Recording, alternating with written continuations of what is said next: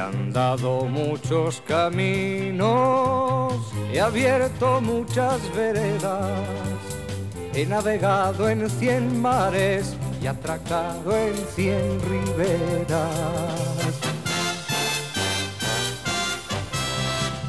En todas partes he visto caravanas de tristeza, soberbios y melancólicos, borrachos de sombra negra. Y pedantones al paño que miran, callan y piensan que saben por qué no beben el vino de las tabernas. Mala gente. Vamos a abrir la sesión académica sextuagésima novena. ¿No, Rogelio? Sí, exactamente. No me he equivocado. Sextuagésima novena y a la vuelta, después de las vacaciones, entraremos ya en la octogésima. En la, en la No. o- octogésima. Octogésima. Octogésima. Eh, bien, Enriqueta Vila, buenos días. Hola, buenos días. Alfonso Lazo, buenos días. Hola, buenos días, Y. Rogelio Reyes, buenos días. Buenos días. ¿Estáis bien? Estamos bien. Sí. ¿Cómo has dicho? Bien, Bien, bien, bien, bien. Eh, eh, yo es que tenía un vecino mayor cuando era niño y, y me llamaba la atención que siempre que le preguntaban, ¿cómo está usted, Juan? Decía, vivo. Sí, que sí. no es poco. Oye, pues Siempre te, te digo una cosa que con, con mi edad ya es lo que hay que decir. yo, que yo estoy viva. tenía, Decía vivo. ¿puedo, puedo No. contar una pequeña anécdota? Hombre, por favor. Yo tenía un tío mío que era muy gracioso, era muy sosegado, así muy, muy tranquilo, pero tenía buenos golpes. Sí. Entonces cuando le preguntaban por cómo están por tu casa, cómo está tu familia, Sí. respondía siempre, todos comen y conocen. O sea, están es, malos exactamente. están locos. Exactamente. Y esa era su frase. Eso es. Todos comen y conocen. Eso Es fantástico. Pues así estamos. Es fantástico. eh, Que sí, no sí. es poco. Todos comen y conocen. Que no es poco. Pero este que digo, que siempre que le preguntabas, pero hasta el final, eh, ¿cómo está usted? Vivo. Y, y tenía, era un poco malaje, un poco eh, malaje. Y entonces cuando le decía buenos días, decía, siempre respondía, a la noche lo veremos. Buenos días, No, Juan. A la pero- noche lo veremos. No, no, yo, yo no diría vivo, yo no diría vivo. Yo diría exactamente lo que lo del personaje de Rogelio. Bueno, vivo y conociendo a la Sí, gente. Si sí. no, no. Si Ya. no, no. ¿eh? Otro- yo no quiero llegar a los 103 años como llegan algunas personas, que es espantoso. Caga ¿no? Que es espantoso, porque a los 103 Y otra años... fórmula que es muy pertinente es ¿cómo estás? Pues sobreviviendo, que no es poco. Sí, Eso en sí. estos momentos no es poco. El hecho, En el estos mero hecho de sobrevivir. De sobrevivir, sí, Claro. porque tanta gente ha caído. eh, Claro. Hemos pasado tantos días y meses ¿no? que... que- Y la mejor Sí, frase. esto lo digo porque estáis vacunados, ¿eh? Porque os veo estupendo, si no, la, no lo diría. la mejor frase es la que yo, le- vamos, la que decía Olivencia, repetía mucho, y no sé si era del original, pero que ya se ha hecho también, se ha extendido mucho, que es como está, dice yo muy bien sin entrar en detalle. Sí. También. También, también. Oye, me vais a permitir, porque esta mañana ha habido un pequeño, mm, eh, un pequeño fallo en la maquinaria de, de- de- de- de nuestro eh, control. Y toda la mañana eh, tu amigo García Barbeito, ¿eh? Sí, amigo sí. Y, y colaborador, Sí, eh, ahora somos uña y carne. uña y carne. Una- yo le digo de broma que somos una pareja de hecho poética, en el sentido de que yo doy algunas claves de los poemas y él los lee magistralmente. Sí, sí, tiene una voz preciosa. Y yo lo tengo cada mañana aquí, eh, en una alocución que hace muy temprana, el tempranillo que le llamamos, y luego un romance que él llama los romances perversos, que hoy, pero hoy cuando le he dado paso, mm, ha habido un problema en la máquina y ha salido el de ayer. Entonces quería recuperarlo. Digo, bueno, pues cuando estén los académicos, porque este tema también lo voy a tocar con ellos. Y le voy a dar el paso que le hice, el quite que le hice esta mañana y salió por petenera, pero ahora lo vamos a arreglar. El Ayuntamiento de Cádiz borra el nombre de la fachada de la casa del poeta José María Pemán de la vivienda donde nació. Kichi, que es como se hace nombrar y llamar el alcalde de Cádiz, retoma sus actuaciones en materia de memoria histórica. García Barbeito, y yo le decía esta mañana, ay García Barbeito, busca a Pemán en Cádiz, oh peregrino, y en Cádiz mismo, a Cádiz no lo hallas. Soneto, el famoso soneto, buscas a Roma. Era para- parafraseando Exactamente, el soneto de, de Quevedo. de Quevedo, busca y en Cádiz no lo hallas. Querido Antonio, te escuchamos. Muy buenos días, querido Jesús Vigorra. Perversos de lo innecesario. Llegó el alcalde de Cádiz y dijo, abajo el letrero y abajo el nombre, el perfil de Pemán. ¿Dónde lo hicieron? En la que fue del poeta casa natal. Qué atropello contra la historia, las letras e imposible contra el tiempo. Díganme, ¿a quién beneficia? ¿Y qué se gana con eso? Lo haga el bando que lo haga. Qué gran error, qué mal hecho. Si lo hacen contra el poeta, están machacando versos. Pero la palabra es cual ave fénix, sabedlo, y se mantendrá volando viva en los aires del pueblo. Y su eco sonará como un doloroso eco, sí, pero gritando vida desde su firme aleteo. ¿Se quita la sed, acaso, escondiéndole al sediento el agua? No, no se quita. Y aunque rompan los cuadernos, y aunque machaquen romances y pisoteen sonetos, y arrancar quieran el nombre, quedará vivo el talento en la obra y seguirá la poesía a su vuelo. Hay que pisar a su memoria por haber sido de aquellos, igual que si machacaran a Alberti por haber hecho propaganda comunista en su canto y en su metro, igual que si machacaran a Hernández cuando su verso se acerenció con las hoces y puño en alto, soberbio, no quería más España que con un ruso gobierno. Venga del bando que venga, qué error, qué error más tremendo, borrar nombres, romper símbolos, quemar libros, quemar versos de poetas y de artistas con una guerra por medio. Dejar los trigos de España que sigan en paz creciendo. El odio acarrea odio y el odio es como un veneno que va minando la sangre, que va intoxicando el tiempo. Dejemos a los poetas morir en paz con sus versos. Bueno, pues maravilloso. Es un poema. Eso hecho abuela pluma, que Sí, sí, pero, es espléndido. Poema es espléndido. Pero todos los días hace un... Ah, todos los días hace un poema. Antonio tiene una. Tiene una, una imaginación y una, Una- una, una creatividad enorme- tremenda. enorme- Sobre unos Porque días. además escribe todos los días, a veces escribe no sé dónde, sí, sí, sí. tiene una enorme capacidad para la creación lírica, la creación poética.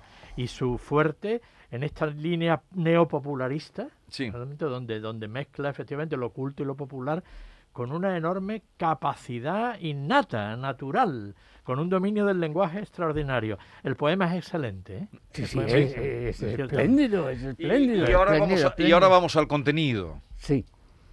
Eh, no sé si lo sabíais, Enriqueta pa- lo sabía, lo de eh, quitarle, eh, lo que origina este Sí. poema, quitarle yo- yo la lo placa de la casa natal de, De- de eh, Pemán. de la fachada de Pemán, de Pemán. De su casa, de su casa natal. vamos. de su casa Sí, natal. lo cual plantea, antes de entrar en el fondo y, y en la tristeza que supone un acto así, que se están repitiendo continuamente Bueno, el, el cada otro día día, hablamos de, eh, los eh, premios. eh, de los premios. Bueno, mm, es que yo no sé si, si esa casa es de los familiares de Bemán o de quien sea, si le pueden quitar un rótulo. Es de la es de- caja. de la- de no, es de la Fundación Cajasol. Cajasol. De bueno, Cajasol. pues Cajasol Cajasol, debería ¿cómo decir lo ha algo, permitido? ¿no? Cajasol puede poner... en- Cajasol, ¿cómo lo ha permitido? Que de su casa quiten un rótulo el que sea. Exacto. Le habrán pedido permiso antes y han dicho que sí, porque si no, no tiene explicación. Yo, no creo que, es ya, naturalmente, esa placa, aunque, aunque en su día la pusiera a lo mejor el ayuntamiento de, de Cádiz, Sí, cualquiera. pero yo creo que ya sería será propiedad del propietario de la casa, evidentemente. No, eso es evidente. Pero en fin, esa no es la cuestión de fondo. No, no, esa no es la cuestión de fondo. de ahí, Sí. La cuestión de fondo es el sectarismo. Yo utilizaría la palabra talibanismo, porque los talibanes. Bueno, sí, exactamente. Están destruyendo obras de los grandes monumentos, claro, de Afganistán. sí. el- el esculturas y el resentimiento mm, propio de una izquierda mm, eh, iletrada, iletrada y más que nada resentida, porque eh, yo sigo insistiendo que Pemán es no solamente un escritor, en fin, muy digno, fundamentalmente en el campo del articulismo Sí. y, de, y, de, y del teatro, más que en la creación lírica, más que en la poesía, pero sobre todo Pemán es la encarnación de la- lo que es la exaltación de Cádiz, realmente. Es decir, la conexión de Pemán con el mundo gaditano, con la gente de Cádiz, con la tradición y todo la- el elogio que él ha hecho de su ciudad, hace inconcebible una medida como esta, ¿no? Absolutamente, ¿no? Sí, bueno, además es... Es la tercera ya que le, que le hacen, vamos. Sí, sí, ya, ya le quitaron Sí, un le quitaron busto el y busto, el varias- nombre del y teatro. varias cosas, exactamente, exactamente. Pero a mí mm, lo que más me llama la atención, o mejor dicho, lo que más me entristece, me entristece, es que eh, los mismos que están diciendo en referencia al problema catalán, hombre, olvidemos el pasado, el pasado es el año pasado, ¿eh? olvidemos el pasado, todos tenemos que abrazarnos, todos tenemos que reconciliarnos. Magnanimidad. Magnanimidad, no sean ustedes vengativos, eso nos lo están diciendo todos los días, Sí. son los mismos que le quitan la placa a Pemán o que le impiden hablar a Aquilino Duque o simplemente mm, están permanentemente tomando medidas sectarias en base a una ley que es la ley de la memoria histórica, que aparte de ser una impostura científica, es una incitación al guerra civilismo. Lo he, lo- lo he comentado muchas veces aquí. ¿eh? En- eh, a finales de los años 90, a finales de los años 90, no existía ningún enfrentamiento Una- social ni ideológico entre los españoles. Se había olvidado los crímenes de los dos bandos durante la guerra civil. Y estos señores lo han resucitado. Lo han resucitado. absolutamente, Y no- y al mismo tiempo nos hablan de que olvidemos lo que el año pasado Alfonso. ocurría, por ejemplo, en Cataluña. Alfonso, una ley que ahora va a ser reformada Claro, es reformada y sentido- reforzada En el continuamente. sentido de que se van a perseguir no ya una exaltación, en fin, exp- explícita del franquismo o de la guerra civil en el bando nacional. No, está en peligro incluso el acercamiento científico. Eh, a- Exacto, es una decir, impostura un historiador científica. que pueda decir objetivamente, no sé, que Franco pues mm, creó no sé eh, tantos pantanos Eso. o que creó la seguridad social. Es decir, el riesgo que se corre ahora es que incluso sea perseguida o sea, sean perseguidos esos elogios que son puramente objetivos y que pueden ser producto de un acercamiento científico por parte de un historiador. Que- pero además que no son elogios, son Es que hechos se que, que a pasaron y la a no, obligación. no, pero es que se ha llegado, eh, es que aquí hay un pequeño error. Eh, Luego se perfecciona, es decir, se aprietan cada vez más las tuercas, pero ya no existe la libertad de cátedra. De hecho, de hecho, por ejemplo, un alumno puede denunciar a un profesor de historia que hable del régimen pasado porque lo considera que es un franquista. Y se puede condenar a esa persona. Es decir, eso está en vigor. Eso está en vigor. Además, con, con podríamos decir, la, eh, lo grotesco, la insensatez de llamarlo, como se llama en Andalucía, no solo memoria histórica, sino memoria histórica y democrática, como si la guerra civil hubiese sido un enfrentamiento de dos bandos, uno democrático Y y, otro- no, y otro fascista. Y eso no es no así no es históricamente.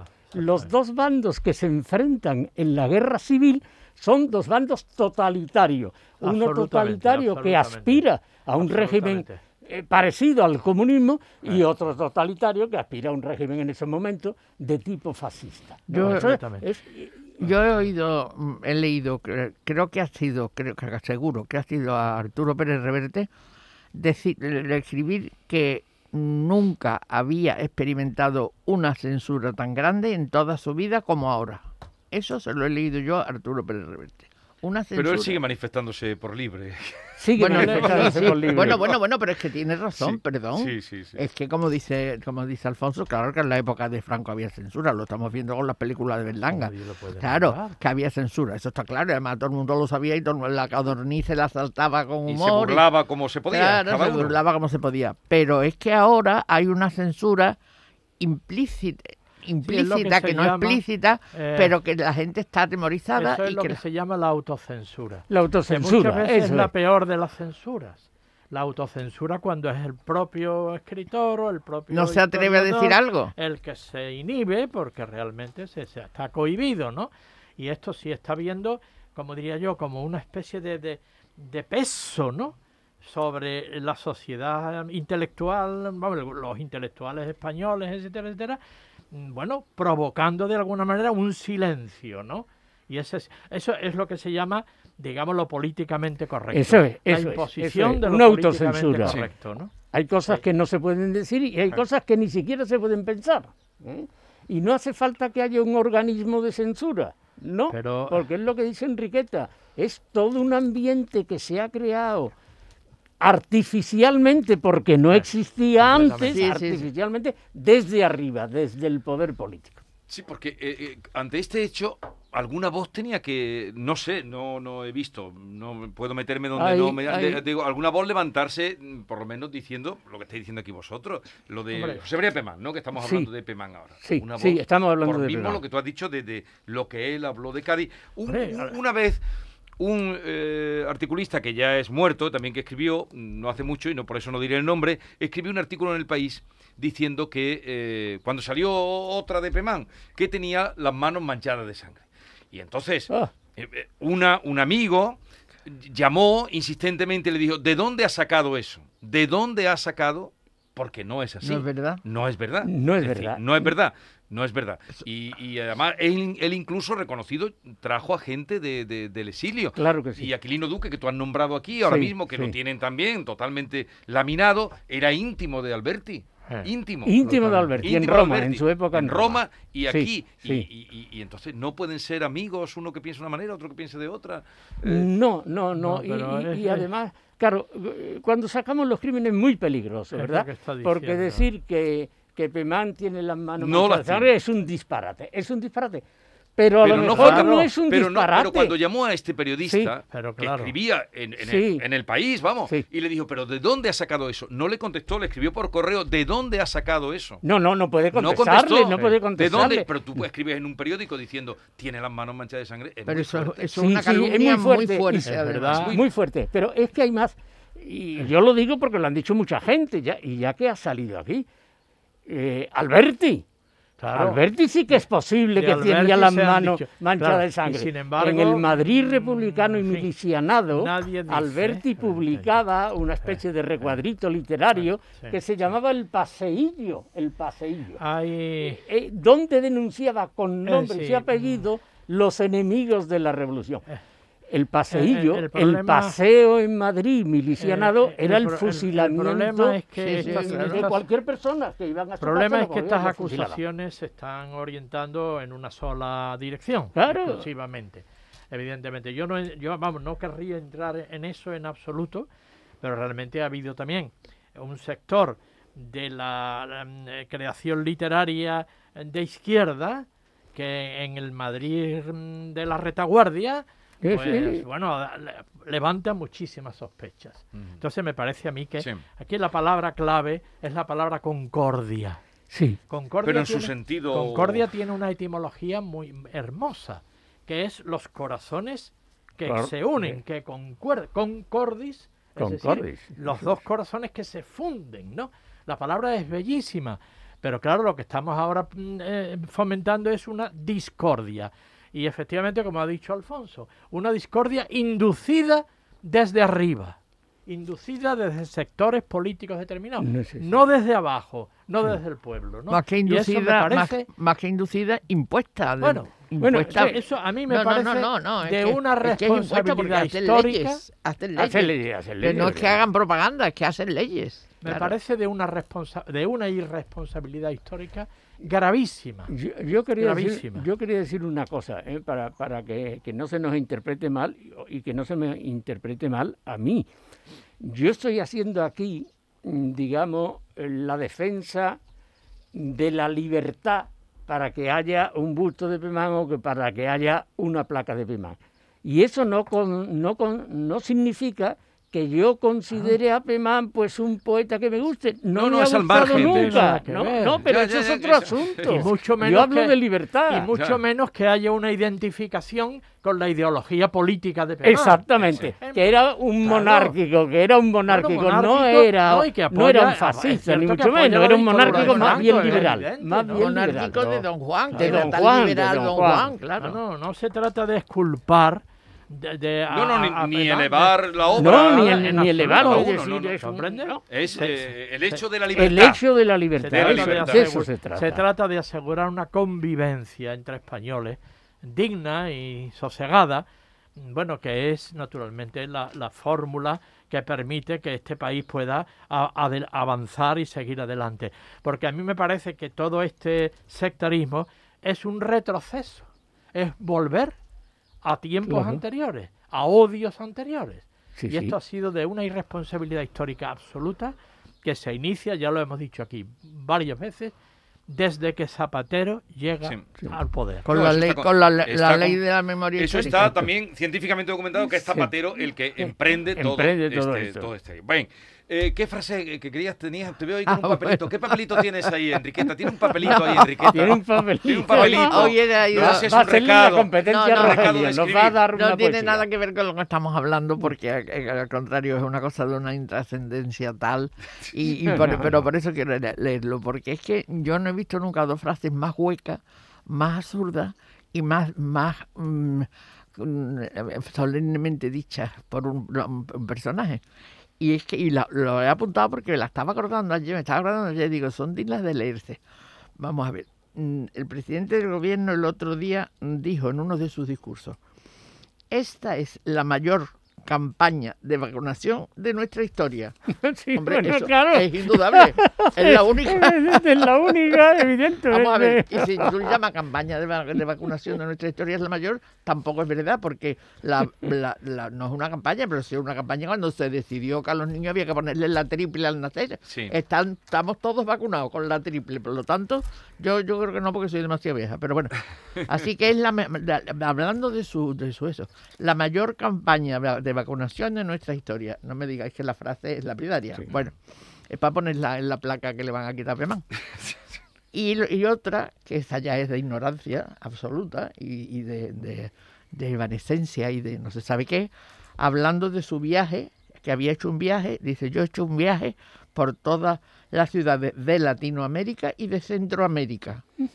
Latinoamérica y Centroamérica. Yo me quedo muerta. Digo, el presidente del gobierno de España distingue Latinoamérica, que, que también la- Latinoamérica lo dicen allí, eh, nosotros debíamos decir Hispanoamérica, o Ibe- Hispanoamérica. O, Iberoamérica, pero, bueno, él, él dice Bueno, Latinoamérica, vamos a dejarlo, eso es lo de menos. Latino, países de Latinoamérica y Centroamérica, es decir, que para él Centroamérica no es Hispanoamérica o Sí, Latinoamérica. efectivamente. no, Vamos, es, son dos frases. es, in- es No, no, dos frases dichas por el presidente del gobierno y, y exactamente ahí voy, Alfonso, a unir con lo que hablábamos el otro día, que decía Alfonso y decíamos todos, la ignorancia que tiene, empezando por el presidente y terminando por el último político que hay ahora mismo, que yo no sé, todos son, no sé quién, a quién salvaría yo. ¿Quién salvaría? Pero vamos, estas dos frases son lapidarias. Sí. Latinoamérica y Centroamérica. Sí. Bien, eh, bueno. La el- mayor campaña de vacunación que ha habido en la historia. Es ¿eh? que eso no, eso, eso que no es. no, no, no. No me diga que no es la Merece una placa, evidentemente. Sí, Bueno, sí. eh, oye, vamos al poema ya, Vamos que vamos a cerrar Vamos al poema. la sesión académica de hoy. Vamos al poema. A ver, Eh, eh, como vivimos, la, la poesía nos como salva. vivimos en una España bastante surreal o surrealista, he traído un poema surrealista. Ah, pero qué lo, vamos a, bien. pero lo Para- vamos a entender. Qué bien, Sí, qué sí, bien. perfectamente, perfectamente. Porque a pesar de ser una, un hilván de metáforas surrealistas, son metáforas bastante inteligibles. O sea, porque el sentido general del poema se coge enseguida. Vale. Forma parte de Poeta en Nueva York. Ah, Federico bueno, bien, García claro.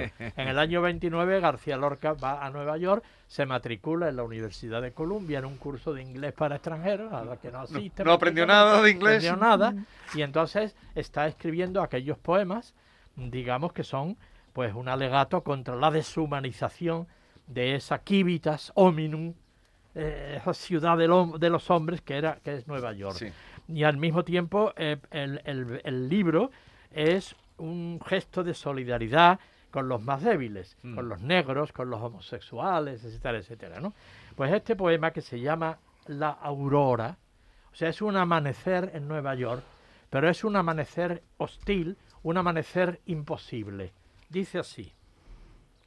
Voy a poner las gafas mejor. Sí, que lo leas tan... Aunque con la otra lo leo bien, pero, pero esta, esta, eh, esta, tintada, gafas. Poeta en Nueva esta- York. Esta, tintada de la edición de, De cátedra, Cátedra. no es muy intensa. Dice así. La aurora de Nueva York tiene cuatro columnas de cieno y un huracán de negras palomas que chapotean las aguas podridas. La aurora de Nueva York gime por las inmensas escaleras, buscando entre las aristas nardos de angustia dibujada. La aurora llega y nadie la recibe en su boca, porque allí no hay mañana ni esperanza posible. A veces las monedas en enjambres furiosos taladran y devoran abandonados niños. Los primeros que salen comprenden con sus huesos que no habrá paraíso ni amores deshojados. Saben que van al cieno de números y leyes y a los juegos sin arte, a sudores sin fruto. La luz es sepultada por cadenas y ruidos en impúdico reto de ciencias sin raíces. Por los barrios hay gentes que vacilan insomnes como recién salidas de un naufragio de sangre. Sí, surrealista en las metáforas, sí, pero, se Pero- entiende pero- perfectamente, pero se- no hay problema. Todo Exacto. poeta no pero ¿cómo- Exacto. Es que Para los mí- poetas... Sí, dime. Para- no, que para mí García Lorca es uno de los grandísimos escritores y poetas de- de- españoles, con diferencia, vamos, yo para mí tiene una fuerza. Cada vez que lo oyes descubres Sí, algo sí, nuevo sí, sí. en esas palabras, ¿no? Pero todo en el Eso es, teatro, en la sí. poesía, en la prosa. Siempre descubres algo en García Lorca. Tienen un lenguaje esencial. Es lo que llamamos un lenguaje esencial. Un lenguaje que está en otra dimensión diferente a la narrativa o al teatro. Dicen la palabra, como decía Juan Ramón, la palabra exacta, la palabra auténtica, la palabra que descubre el mundo. Y es lo que tú La dices, palabra que descubre el que mundo. descubre Sí. el mundo. Es decir, que nombrando crea la realidad. Y eso, naturalmente, tú llevas razón en eso. Cada vez que uno lee a un poeta ya muy leído, descubre un nuevo, un, un nuevo sendero, una apertura, un, un nuevo sentido a, a las palabras. ¿no? Bueno, Los grandes, los genios nos iluminan. Por eso hay que fijarse en ellos y, y escuchar poesía. Mira, la versión que hizo Enrique Morente de ese poema también es muy buena, que es la que estamos escuchando. Alfonso Lazo, que tengas un verano inmenso, Pues, tranquilo. Muchísimas gracias. Y- Enrique Tavila, igualmente. también. Muchas gracias. Y eh, Rogelio, también te lo deseo. Reyes. Jesús. O sea, ha sido un placer compartir con vosotros estas sesiones académicas. Que seáis felices. Adiós. Adiós. Igualmente.